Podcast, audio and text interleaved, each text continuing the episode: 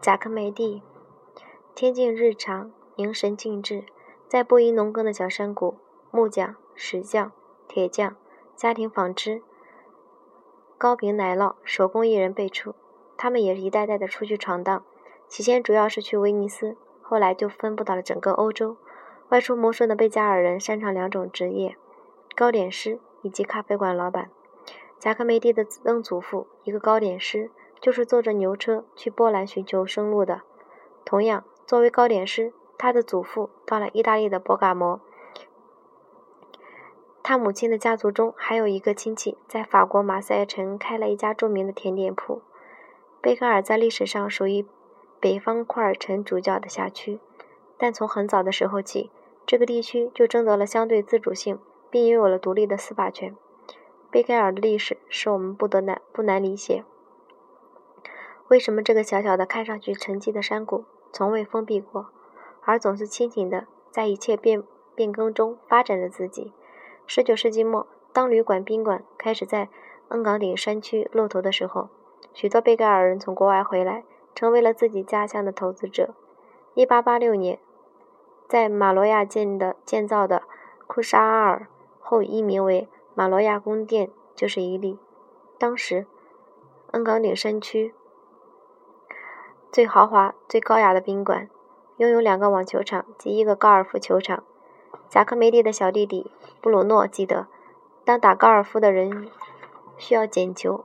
和提牌的提拍的时候，小助手时，家乡的孩子们纷纷而上，阿尔贝托和迪耶果当然也不例外。整个夏天，宾馆剧院和音乐厅中天天有音乐会，由来自米兰斯加拉歌剧院的音乐家们演奏。在坡果挪威村和斯坦帕村之间的静卧着的圣乔治教堂和社区墓地，几乎所有姓贾克梅蒂的人都葬在这里。父亲乔瓦尼·贾克梅蒂去世以后，阿尔贝托为其设计了墓碑。碑上除了父亲的姓名和生卒年外，还有一组浅浮雕，由一个太阳、一个星星、一只鸟和一个杯子组成。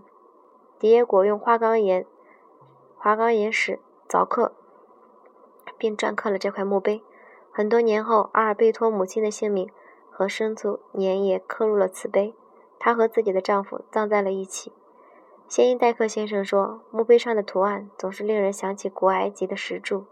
随着岁月的逝去，碑上住满了青苔，从后面看上去又如同一个人的背部。”对于自己的父亲，贾克梅蒂终生怀着一份深深的感激。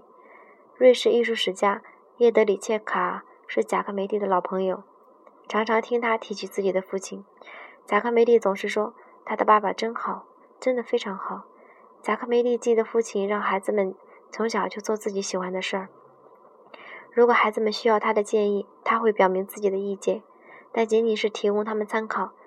当贾克梅蒂不再愿意回到高中就读时，父亲问他是否想做一个画家、画家或雕塑家。贾克梅蒂回答。于是父亲先动员他去日内瓦一个短期的学习班，接着带他去意大利参观博物馆和教堂。几年后。父亲建议贾克梅蒂进一所巴黎的学校，巴黎的艺术学校。贾克梅蒂起初犹豫不决，父亲并不勉强。一段时间后，贾克梅蒂决定前往，父亲立即给予了他精神上和物质上的支持。有一次，父亲到巴黎来看望贾克梅蒂，当天就和他一起到艺术学校去了，还坐在学生们中间和他们一起画，画起了素描以及油画。他对贾克梅利说。真想在巴黎这样待下去，从头开始学习艺术。当贾克梅利还是孩子的时候，他父亲就已经是瑞士著名的画家了。只是这位父亲过早的病逝了。麦拉河从贾克梅蒂的门前流过，又匆匆往南。给予麦拉河最多的河水，河最多流水的是山谷南侧的群峰。地质学学家说，马罗亚和贝格尔的。地段叠压着三层山体，最下层是古欧洲山体，中层是东东面移来的原非洲山体，南侧是三十亿年前崛起的花岗岩山体。最年轻的山群从下面喷薄而出，一举就托起了山谷最高峰铁铲，海拔三千八百零八米。同时，为贝盖尔制贝盖尔织出了俊俏的花岗岩叠章。在地理学家把贝格尔干脆称作为凹陷、湿跌，因为马罗亚